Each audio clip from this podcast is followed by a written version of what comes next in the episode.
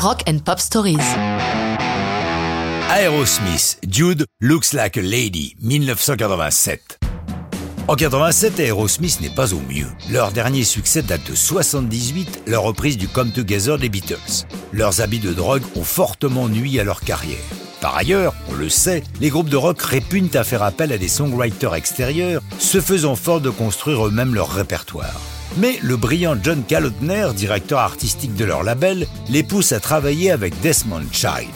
Child a fait ses preuves, il a écrit pour Kiss I Was Meant for Loving You et offert deux énormes tubes à Bon Jovi, You Give Love a Bad Name et Living on a Prayer.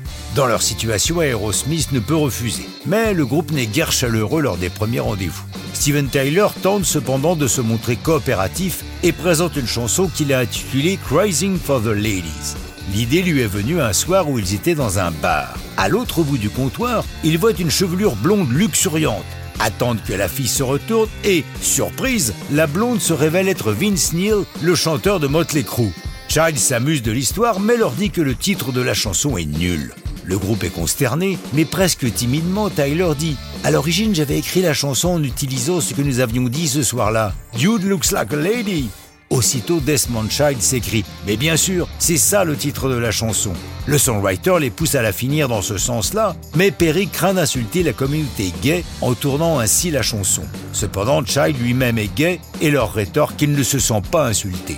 Il leur propose un scénario dont le héros, dans un club de striptease, flash sur une fille, va la retrouver en coulisses et la fille se révèle être un type. Mais qu'à cela ne tienne, il part avec elle, ou lui, en chantant My Funky Lady, I like it, I like it, I like it. Musicalement, Joe Perry a expliqué qu'il a trouvé le riff de la chanson en cherchant un son ressemblant à celui d'ACDC.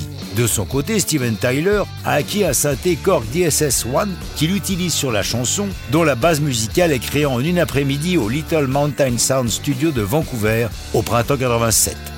Elle sort en single le 22 septembre 87, accompagnée d'un clip réalisé par Marty Kellner avec le groupe en scène, là où ils sont le meilleur, et une courte séquence où l'on voit un couple de mariés de dos. Lorsque la promise se retourne, c'est un barbu qui s'avère être d'ailleurs John Kalodner lui-même.